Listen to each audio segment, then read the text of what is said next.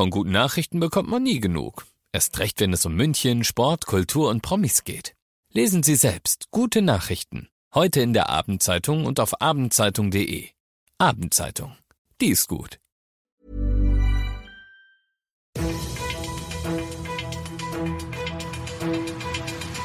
95 5 Charivari. Das München Briefing. Münchens erster Nachrichtenpodcast mit Alexander Eisenreich und diesen Themen. Das nächtliche Alkoholverbot für das gesamte Münchner Stadtgebiet ist gekippt worden und am Münchner Marienplatz gibt es jetzt Hygienestationen. Herzlich willkommen zu einer neuen Ausgabe. Dieser Nachrichtenpodcast informiert euch täglich über alles, was ihr aus München wissen müsst. Jeden Tag gibt's zum Feierabend in fünf Minuten alles Wichtige aus unserer Stadt, jederzeit als Podcast und jetzt um 17 und um 18 Uhr im Radio. Jetzt ist eine Entscheidung gefallen. Der Bayerische Verwaltungsgerichtshof hat das nächtliche Alkoholverbot für das gesamte Stadtgebiet in München als unverhältnismäßig eingestuft und damit gekippt. Das heißt, Stand jetzt darf in München auch nach 23 Uhr wieder Alkohol an öffentlichen Plätzen getrunken werden. Ein Alkoholverbot an einzelnen, ausgewählten Orten, wie zum Beispiel dem Gärtnerplatz, ist aber wohl denkbar. Darüber muss sich jetzt die Münchner Regierung Gedanken machen. Letzten Freitag hatte die Stadt München ein nächtliches Alkoholverbot für sieben Tage im ganzen Stadtgebiet verhängt. Grund waren die gestiegenen Corona-Neuinfektionen. Mehr zu diesem Thema findet ihr auch auf charivari.de. Wenn ihr künftig am Marienplatz in die U3 oder U6 einsteigt, könnt ihr euch vorher noch ganz bequem kontaktlos die Hände desinfizieren, denn die MVG hat an den U-Bahn-Zugängen Hygienestationen aufgestellt, die regelmäßig überprüft und nachgefüllt werden, sagt Sprecher Matthias Korte. Unsere Hygienestationen sind da ein zusätzliches Angebot, damit sich unsere Fahrgäste wohlfühlen und sicher fühlen. Damit lässt sich die eigene Handhygiene ergänzen. Das kommt vielen entgegen und das schafft Vertrauen. Vertrauen schaffen natürlich auch die Masken. Die sind ja Pflicht in den öffentlichen Verkehrsmitteln, aber das funktioniert in München wunderbar. Es ist so, dass neun von zehn Fahrgästen sich zuverlässig an die Maskenpflicht halten. Gerade auch im Berufsverkehr, wenn es äh, eher voller ist als sonst, da ist die Disziplin sehr groß und damit es so bleibt, werden wir nicht müde, über das Thema zu informieren, mit Durchsagen, mit Plakaten, mit Piktogrammen und so weiter.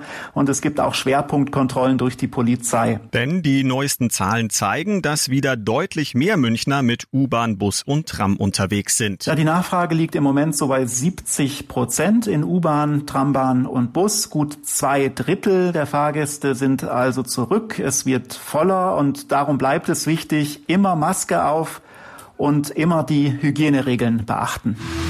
Ihr seid mittendrin im München Briefing, Münchens ersten Nachrichtenpodcast. Nach den München Meldungen jetzt noch der Blick auf die wichtigsten Themen aus Deutschland und der Welt. Der Skandal um das Aschheimer Finanzunternehmen Wirecard hat Konsequenzen. Die Opposition im Bundestag will einen Untersuchungsausschuss einsetzen. Aus Berlin Charivari-Reporter Carsten Heide. Wer wusste in der Regierung wann über die Betrügereien im Fall Wirecard Bescheid? Das soll nun ein Untersuchungsausschuss klären. Und der kommt zu Unzeit für die Union und Wirtschaftsminister Minister Altmaier, aber vor allem für die SPD und Olaf Scholz. Der Finanzminister will im nächsten Jahr Kanzler werden. Sicher ist, der Wahlkampf wird nun orchestriert von Fragen über Fragen nach der politischen Verantwortung für den Milliardenschwindel bei Wirecard. Denn neben der Aufklärung geht es natürlich auch darum, politischen Nutzen aus dem Skandal zu ziehen. Wir kommen zum Sport. Deutschlands beste Skirennfahrerin Viktoria Rebensburg hat ihre Karriere heute überraschend und mit schwerem Herzen beendet. Die 30-Jährige hatte zuletzt immer wieder mit Verletzungen zu kämpfen.